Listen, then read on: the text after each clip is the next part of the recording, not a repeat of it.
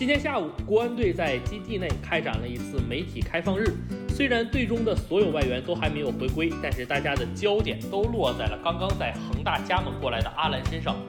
作为规划人士，阿兰在上个月底回到中国，与天津进行了两周的隔离期后，六月初达到北京与球队进行合练，并参与了上周对阵泰达的热身赛，还梅开二度。队长于大宝表示，阿兰大家都很熟悉了，在国内也踢了很多年，能力很强。他的到来也增强了我们球队的实力，希望他在球队能有好的表现。张稀哲也认为，阿兰之前在欧洲以及恒大都证明过自己实力，肯定不用怀疑。现在他也懂简就懂说简单的中文，希望接下来能够慢慢融入。由于国安的外援都还没有规划，如果近期内中超开打的话，那么国安肯定要用全华班迎战，其中阿兰就肯定是锋线上的头号人物。虽然从恒大加盟到国安，